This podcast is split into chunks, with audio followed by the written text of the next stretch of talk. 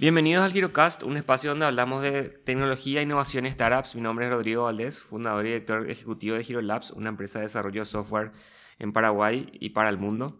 Eh, hoy le tenemos como invitado a eh, Gustavo. Él nos va a estar hablando sobre su startup, que es Place Analyzer. Gustavo es de profesión matemático, pero un apasionado por por el data science y todo lo que tenga que ver con inteligencia artificial. Él nos va a explicar más.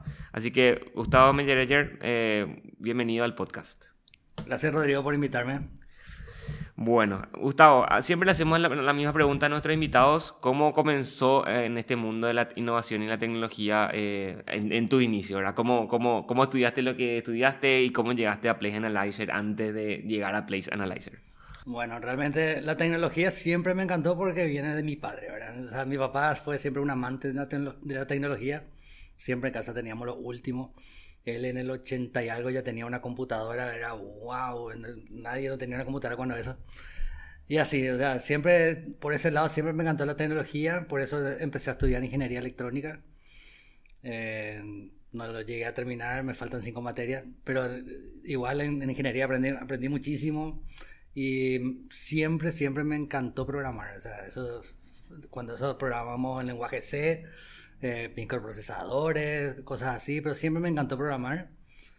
Y después, por cosas de la vida, terminé la carrera de matemática. Así que terminé la carrera de matemática, soy licenciado en matemática y realmente hace casi 20 años me dedico a la docencia, enseñando en la Universidad de Matemática y hace dos años, justo coincidiendo con la pandemia, siempre me saltaba por todos lados el tema de data science.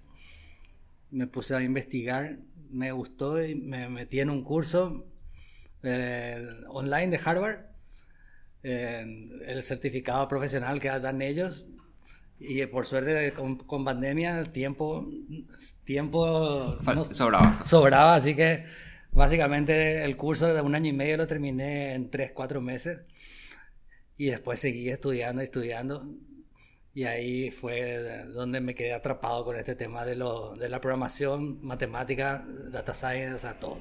O sea, como que se, en el data science se unieron muchas cosas que te gustaban, La programación, la matemática, la electrónica, como que una, una, mezcolanza de, no, de muchas Increíble, es como ahí hizo clic todo lo que, lo que siempre me gustó, ¿verdad? Porque me encantan los números, para mí cualquier problemita es un desafío. Y lo mismo la programación, la programación es un desafío constante, ¿verdad? Tener que estar resolviendo cosas, ¿verdad? Y me encanta resolver cosas y con el data science justamente la, la programación y más la matemática, justamente en el campo donde estuve, donde más me especialicé, diríamos que empecé a jugar, básicamente fue toda la parte que se, sería datos geolocalizados justo eh, interviene muchísimas figuras geométricas, cálculos, muchísima matemática. Y ahí fue donde fue, fui desarrollando todo justamente basado en la matemática y la programación como el data science, ¿verdad? Bueno, ¿nos puedes contar un poquito de qué se trata Place Analyzer y cómo funciona? Bueno, eh, te cuento cómo nació Place Analyzer, para empezar, ¿verdad? Uno que estaba bueno, un dato curioso, ya que estábamos hablando de programación, que el primer curso que hice fue en lenguaje R. Y ya me casé con el R. Dije, no, no voy a ponerme a estudiar Python. Me casé con el R. Hice como en cinco meses, hice casi 50 cursos, todo R. Y después empecé a programar y practicando. Viene un, justamente un compañero de maestría, estaba haciendo un MBA. Y el compañero de maestría le, le piden que haga un estudio de mercado para un supermercado.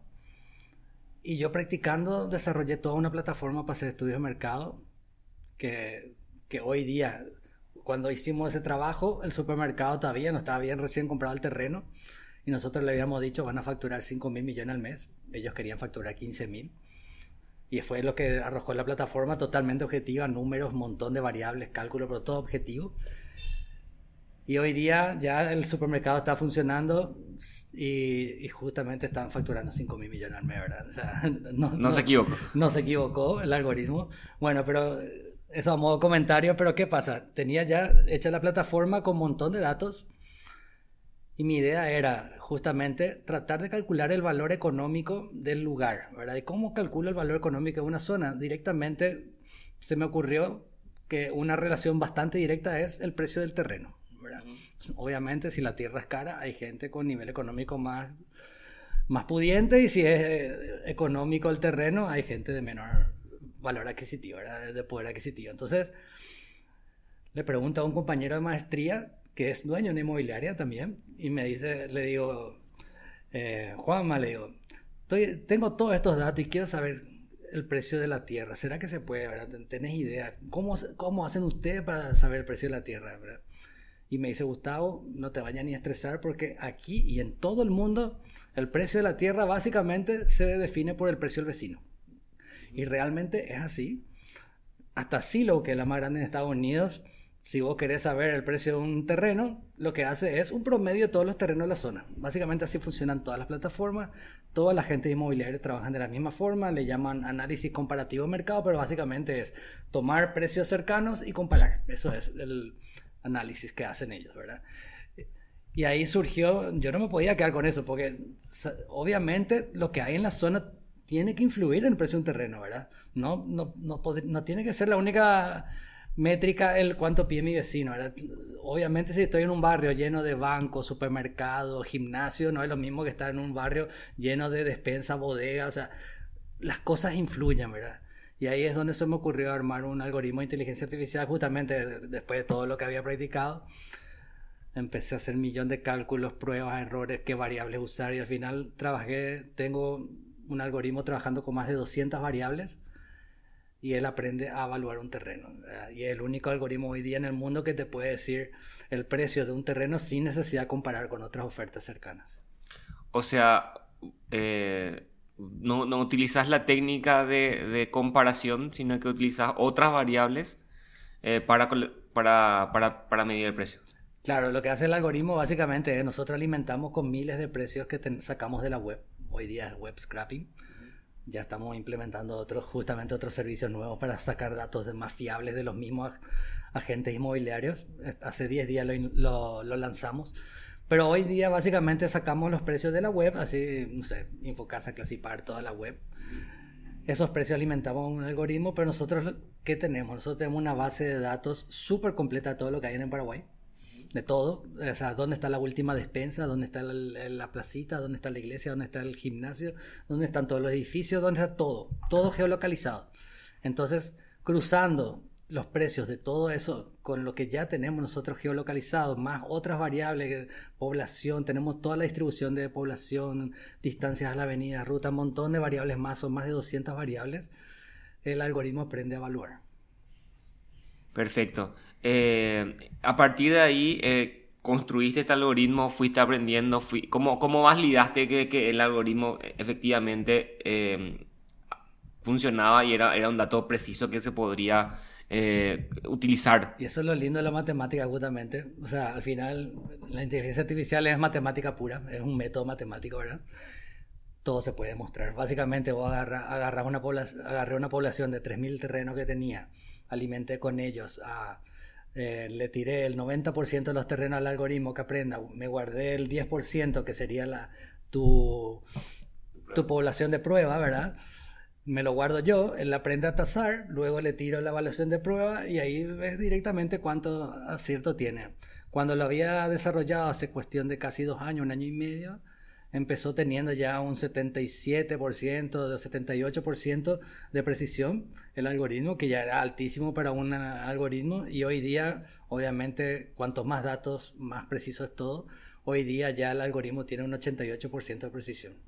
Inclusive, lo lindo de esto es que tiene muchísima precisión y tomando datos de la web, que son datos que tampoco es el valor el valor preciso de un terreno. son los valores que la gente pone en su casa. Hay gente que pone no sé, que, que, ve que su vecino eh, construyó un edificio y piensa que su terreno vale el doble y no es así. Bueno, pero hay gente que pide, que está desesperada por vender y pide la mitad, no sé. Pero tomando eso, inclusive esa variación de precios que hay en, la oferta, igual el algoritmo tiene un 88% de precisión. Ok, ahora que, me podría explicar cómo funciona, cómo es el método de, de, de, uso de Place Analyzer y quién usa Place Analyzer. Ya, y bueno, una vez que salió el algoritmo, lo primero que hago es le mostré justamente a uno, se llama Hernán Vargas Peña, que hoy día es mi socio. Él cuando eso, yo le, soy, le seguía en las redes sociales, él fue uno de mis primeros alumnos. Él, hace 15 años atrás más o menos fue mi alumno de, matemática. Y lo seguía en las redes sociales, todo, sabía que él le gustaba mucho la tecnología, emprendedurismo, startup, todo este tema. Y le mostré, y él enseguida me dijo, no, esto es una cosa de loco, tenemos que llevarlo a todo el mundo. Entonces él me abrió la visión ahí, ¿verdad? Y ahí enseguida nos asociamos, hoy día somos Hernán y yo, eh, nos asociamos y empezamos a, desarrollar este producto, ¿verdad? Obviamente lo primero que hicimos es mostrar a la gente del rubro, ni Hernán ni yo no somos gente del rubro, solamente hicimos un algoritmo que funciona bien, pero para armar el producto sí nos asesoramos muy, bien por gente del rubro, ¿verdad? Porque qué, qué, qué datos necesita, cómo presentarlo. Tenemos que el, el rubro de, de, bienes raíces es un rubro muy tradicional con gente de, de mucha edad también. Hay, así como hay jóvenes, hay gente de mucha edad. Y sabes que la tecnología hay un rechazo de esa gente. O sea, lo primero que hicimos fue, tiene, esto tiene que ser súper sencillo de usar y realmente Play Analyzer con tres clics ya tenés el precio en dos minutos, te llega. Y siempre mantuvimos esa filosofía de que sea sencillo usar. Uno, obviamente podemos complicar mucho más, agregando más variables, aumentar la precisión inclusive, pero siempre nos enfocamos que la herramienta sea fácil de usar, ¿verdad? Eh, hoy día, gracias a eso, nuestro principal, nuestro principal target es justamente son los asesores inmobiliarios, ¿verdad? Eh, todos los asesores inmobiliarios nos adoptaron enseguida pero la herramienta puede usar por cualquiera. O sea, yo si yo fulano de tal, quiero saber cuánto vale mi casa, entro en Play Analyzer y compro una consulta y ya puedo saber cuánto vale mi casa, ¿verdad? En dos minutos tener la tasación. O sea que no, no, es solamente para personas del rubro de inmobiliario, o sea, sino que yo quiero saber cuánto vale mi casa y puedo pagar por esa consulta. Sí, tenemos planes. Em, empezamos justamente con vendiendo consultas. Todos nuestros planes, nuestro modelo de negocio era vender consultas. Teníamos desde una consulta individual hasta paquetes de consultas de, que le, le vendíamos a las inmobiliarias, hasta 100 consultas y todo, ¿verdad? Pero ahora hicimos, como te comenté hace rato, agregamos un montón de herramientas más que son justamente estamos creando hoy día una comunidad de asesores. La idea es que todos vayan subiendo ahí sus propiedades y colaborando entre todos para venderlas. Hicimos aparte un mini CRM para que pueda administrar esas propiedades. Hicimos también lo que sería, le llamamos nosotros eh, Place View. Place View, ¿qué sería? Es, hoy en Paraguay no existe Google Street View. Entonces nosotros lo que hicimos es justamente sacar fotos de toda Asunción. Hoy ya estamos saliendo a Luque, Fernando. Tenemos fotos de cada cuadra, tres, cuatro fotos por cada cuadra de toda Asunción. Que eso el, asesor inmobiliario entra a Place y no necesita ni ir a mirar un terreno allá en Luque. Entra ahí, mira todo como si fuera a estar en el lugar. Son fotos en super calidad 360, ¿verdad? Y así es, fuimos armando un, eh, un, un montón de herramientas más que se añaden al, al, al avalúo que teníamos y eso sí, estamos hoy día, hace poquito, hace 10 días lanzamos, estamos haciendo un paquete, un, son sus, suscripciones mensuales, ¿verdad? Donde te incluye todos los servicios, avalúo, fotos, el, estar en la comunidad, como te dije.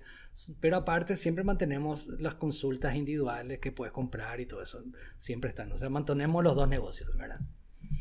Qué interesante. Y mm, ahora mismo eh, me comentabas también que no solamente están apuntando a Paraguay, sino que al mundo. ¿Cómo, cómo fue la receptividad en otros países para, para este tipo de producto? Bueno, eh, yo como científico de datos lo hice funcionar en Paraguay, pero siempre como startup, lo principal para cualquier startup es que sea escalable. ¿verdad? Entonces, lo que se me ocurrió es, bueno, lo hicimos funcionar en Paraguay, hagámoslo funcionar en, en otras partes del mundo, ¿verdad? En una semana lo hicimos funcionar em, en Uruguay. En Uruguay porque es un país chico, pero está genial, está genial porque es un país chico y lo, lo pudimos desarrollar rápido. Después dijimos, funcionó perfectamente, inclusive mejor que en Paraguay porque hay más datos. Ese es el problema de Paraguay, no hay datos de nada. Que hagamos funcionar un algoritmo ya un milagro porque realmente no hay datos de nada. en Uruguay funcionó, pero después dijimos, bueno, eh, Uruguay es parecido a Paraguay, hagámoslo funcionar en, Europa y lo hicimos funcionar en España también. Pero y después luego también en Perú a pedido de unos clientes justamente, ¿verdad? Está funcionando en cuatro países, pero comercialmente estamos solo en Paraguay. ¿Por qué?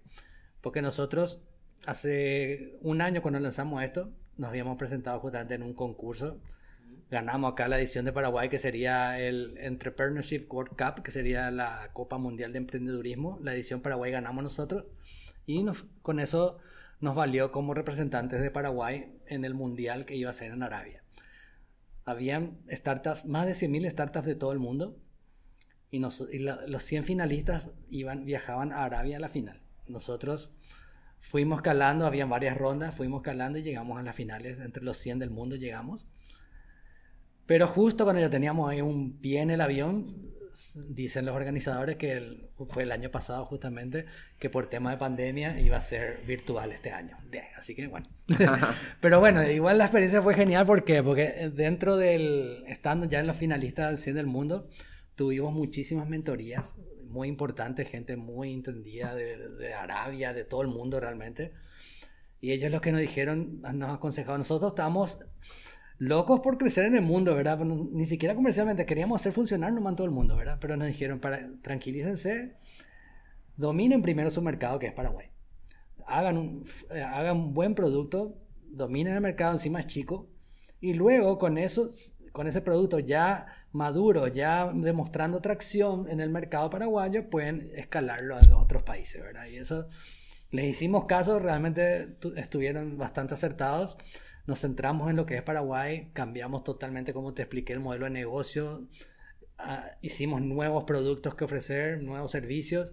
Y sí, hoy día estamos, hoy día estamos ya en una etapa de que pensamos que a fin de mes, a fin de año, básicamente ya estaríamos tratando de escalarlo así a nivel comercial en otros países. ¿Cuántas, o sea, cuál es su público principal ahora comercial? ¿Son, ¿Son las agencias inmobiliarias? Sí, Básicamente, la mayoría de nuestros usuarios tenemos hoy día, hace un año estamos, tenemos casi 2.000 usuarios, 1.900 usuarios y casi 5.000 consultas hechas en estos un año. Cada consulta sería un avalúo inmobiliario, ¿verdad?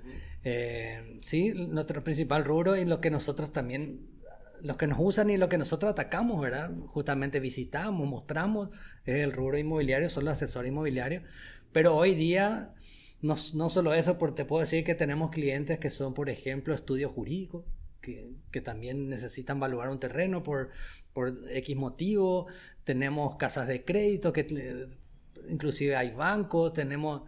O sea, el, producto donde vos necesites tasar un, un, terreno o una casa, nosotros podemos ayudar, ¿verdad? Básicamente en otros países fácilmente puede ser una fintech, porque hoy día en Paraguay solamente el 10% más o menos de todas las ventas pasan por los bancos. En cambio, en otros países de Latinoamérica es al revés. El 90% pasa por un banco, todas las casas se compran por banco. Entonces, básicamente puede ser fácilmente un producto para una fintech, para un banco. con la FD también ya estuvimos conversando. Y así es, realmente eh, no hay un límite, pero sí nos enfocamos en el rubro inmobiliario. Eh, ¿Qué tecnología utilizaste para desarrollar la herramienta? ¿Cómo fue tu equipo de trabajo? ¿Cómo es tu equipo de trabajo tecnológico para, para mantener esta herramienta? Y bueno, como te comenté hace, hace rato, la tecnología fue el ERE. Toda nuestra plataforma, 100% todo, todo lo que, lo que desarrollamos, front-end, back-end, integraciones con pasarelas de pago, todo, todo, todo es en ERE, 100%. Todo lo que se ve es ERE, los servidores están en ERE, todo en ERE. O sea, realmente son, ese, es una ventaja y una ventaja otra vez, ¿verdad?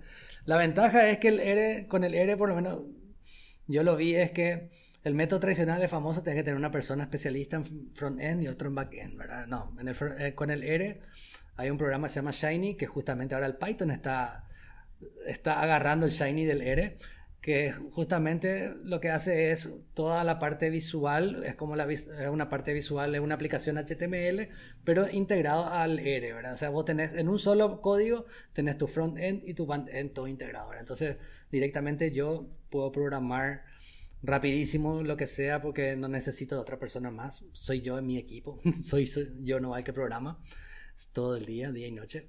Y como te digo, la tecnología de backend, el R y después, nada, servidores en la nube, eh, tablas SQL, todo lo, lo normal. Eh, ¿Quiénes puedes contar un poquito? Porque R, básicamente a nivel eh, industria de software, se utiliza eh, como que no tanto, ¿verdad? No se, no, se, utiliza tanto, se utiliza otro lenguaje tipo Java, Python, PHP, ¿verdad? ahora entran también los lenguajes basados en, en JavaScript. ¿qué, ¿Qué nos puedes decir de R eh, por lo cual a, vos te gusta tanto o, algo que eh, que comenzaste y ya te casaste con él? Realmente, al principio sí fue porque me casé con él, ¿verdad? O sea, empecé a estudiar ERE, mi primer curso de Harvard fue en ERE porque realmente el ERE en Data Science sí se usa mucho. Porque vos vas a empezar un curso y tenés para elegir o es ERE o es Python, ¿verdad? Están los dos ahí más o menos cabeza a cabeza los dos y a nivel, más todavía a nivel educativo, ¿verdad? A nivel de educativo se usa muchísimo el ERE. Eh, hay muchos que adoptan el ERE y bueno, yo me casé con el ERE, ¿verdad? Pero no solo eso, obviamente ¿Qué pasa? Si el día de mañana yo desarrollando todo esto me, me, iba encontrando con limitaciones, iba a replantearme, bueno, dejo el ERE y me voy al Python, ¿verdad? Pero ¿qué pasa? Nunca encontré una sola limitación con el ERE. Todo se puede hacer en el ERE, todo, 100%, no hay ninguna limitación. Lo que yo quiera hacer, integración, lo que sea, API, eh, Docker, todo está en el ERE, todo. Y lo bueno que son es eh, open source, ¿verdad? Tener paquetes para todo. Realmente la comunidad del ERE es muy grande y tiene su ventaja, como te digo, porque se puede desarrollar muy rápido. Por ejemplo, estuve investigando también, hay una empresa en Estados Unidos que es bastante, es, una empresa muy conocida en el mundo del ERE porque no solo se dedica a hacer software para empresas de terceros, sino también ellos desarrollan, hacen desarrollos para el mismo lenguaje ERE, ¿verdad? Paquetes, cosas así. Se llama Epsilon. Y ellos justamente a su web y que dice, nosotros en un mes te desarrollamos lo que sea. Y eso te permite leer, como te dije, la rapidez, la sencillez. Cualquier desarrollo que vos quieras hacer, te van a decir mínimo, no, estos son seis meses, un año. No, en, un mes en el ERE estás armando una, ya una aplicación funcional. Y con respecto a funcionamiento, nosotros vimos ya aplicaciones en ERE funcionando con mil usuarios concurrentes, cosas así. O sea, realmente no, no, sea todavía una escala mayor, ojalá lleguemos a eso, ¿verdad? Pero hoy día para nuestro uso sé que da para mucho más todavía el ERE, ¿verdad? O sea, como producto mínimo viable por lo menos es, fantástico, pero fantástico es. Porque en un ratito vos mismo lo desarrollas todo. Eh, para un producto mínimo, genial. Como te digo, tampoco mínimo, porque yo tengo, nosotros tenemos muchos, como te digo, tenemos 2.000 usuarios. Ponerle que en el día hay momentos que están entre 20 al mismo tiempo, ¿verdad? O sea, el ERE funciona sin problema. Eh, capaz habría que, tendría que comparar, capaz consuma un poco más recursos que otra tecnología, como memoria, CPU, ¿verdad? Pero para, como decir, para un producto mínimo viable y empezar a arrancar, una empresa, está genial, ¿verdad? Porque obviamente al desarrollarlo menos tiempo, eso implica menos plata. Perfecto. Tengo una pregunta con relación a, los siguientes pasos que tienen ustedes eh, con Place Analyzer en cuanto a, al capital. ¿verdad? Ustedes están recibiendo capital, están pensando recibir capital. ¿Cuáles son sus objetivos a, a mediano plazo en ese sentido? Ya. Y bueno, tuvimos la suerte de que nosotros desarrollamos 100%, como te digo, somos Hernán y yo. Yo la parte técnica, Hernán está full en la parte comercial, buscando nuevos clientes, nuevas tecnologías, ideas, de todo un poco, ¿verdad? Realmente nos complementamos muy bien como nosotros llegamos hasta aquí, ya tenemos el producto funcionando, tenemos todo. Hoy, hoy día no, no, necesitamos todavía inversión, hasta hoy día, nada. Nosotros todavía no levantamos ninguna inversión, si bien nos ofrecieron en muchas ocasiones.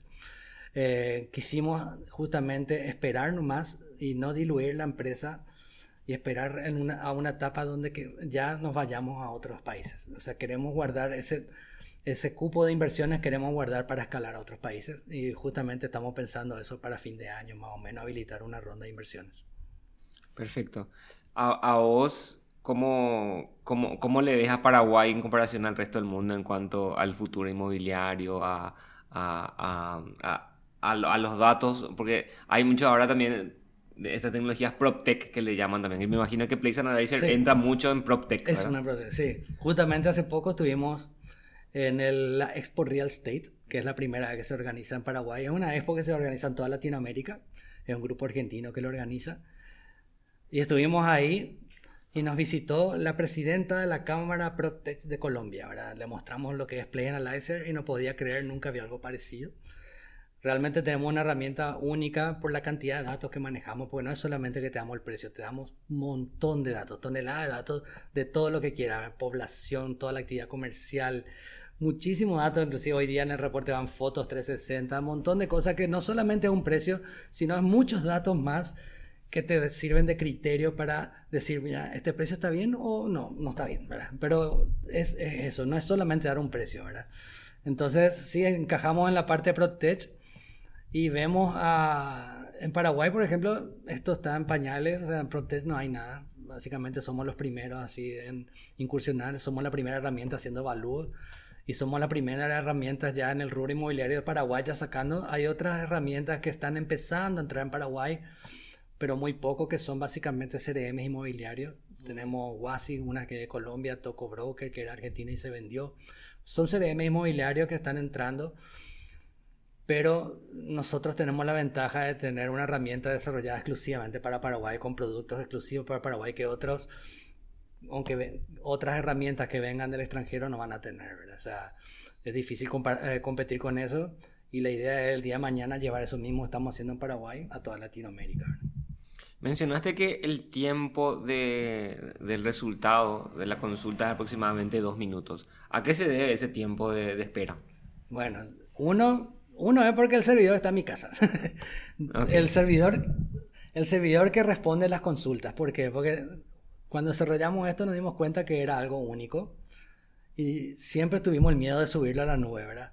Entonces, es una computadora que el, que el, que responde, el que hace los cálculos para generar el reporte, es una computadora que está en mi casa. Básicamente, obviamente, sabemos que si eso estuviera en la nube sería más rápido, bastante más rápido, puede reducirse a la mitad. Pero otro también es la cantidad de datos, la cantidad de cálculos que se hacen, porque cuando uno hace una consulta, en ese mismo momento, en ese punto particular, es que se hacen todos los cálculos para decirte cuánto vale ese terreno. Ahí se ve, el algoritmo está mirando 5 kilómetros a la redonda, todo lo que hay en el lugar, y va calculando con el, el algoritmo de inteligencia artificial cuánto, cuánto, cuánto vale ese terreno. Pero no solo eso, generando el reporte que tiene, como te digo, un montón de datos, te muestra mapas de la, la densidad poblacional, vos puedes ver cómo está distribuida la, la población, todos los comercios donde están, dónde están las escuelas, colegios, eh, los supermercados, farmacias cercanos, el plan regulador de Asunción que te dice hasta qué cuánto edificar en cada lugar, o sea, un montón de datos más que se calculan en el momento, ¿verdad? Por eso es que lleva su tiempo. Y el usuario, o sea, ponerle que yo quiero analizar un terreno, el usuario manda la solicitud y le llega un email al, a los dos minutos. Sí, eh, te llega el mail, el reporte. El reporte básicamente es un link. Nosotros guardamos en un HTML, es totalmente interactivo. No es un PDF, es un HTML, lo lindo. El reporte, el mismo cliente puede ir dando clic a las cosas, mirando fotos. Todo es totalmente interactivo. El reporte es un HTML. Nosotros lo que le hacemos es enviar el link. Ese link le puede pasar a su cliente por WhatsApp, lo que sea, ¿verdad? Eh, básicamente el reporte es un link. Actualmente me dijiste que están en, los otros países, pero solamente a, nivel de, prueba. ¿verdad? ¿Tienen ya clientes que están probando de manera gratuita o, cómo, cómo, cómo, viene? Sí, eh, tenemos varias consultas que nos hacen, no mucho, ¿verdad? Porque como te digo, no estamos explotando esto a nivel internacional. Pero sí tenemos gente que siempre prueba porque tenemos liberada la plataforma. Si la consulta cae en Paraguay, sí te descontamos de tu saldo. Si cae fuera de Paraguay, es gratis, básicamente. Entonces hacen consulta de repente en Uruguay, en Perú, tenemos gente que está probando, en España. Realmente está de prueba, como te digo, la idea es el día de mañana entrar en esos países comercialmente. Buenísimo, Gustavo. Eh, de verdad, muchísimas gracias por participar de este capítulo del GiroCast. Antes de terminar, le quiero invitar a todos que, los que nos escuchan a que se suscriban a nuestros canales de Google y Apple Podcast. También estamos en Spotify y nos pueden ver a través de nuestro canal de YouTube también. Muchísimas gracias por aceptar la invitación, Gustavo, eh, y espero que, que te podamos tener otra vez pronto. Sí, ojalá. Gracias por invitarme, Rodrigo. Un saludo a todos. Nos vemos.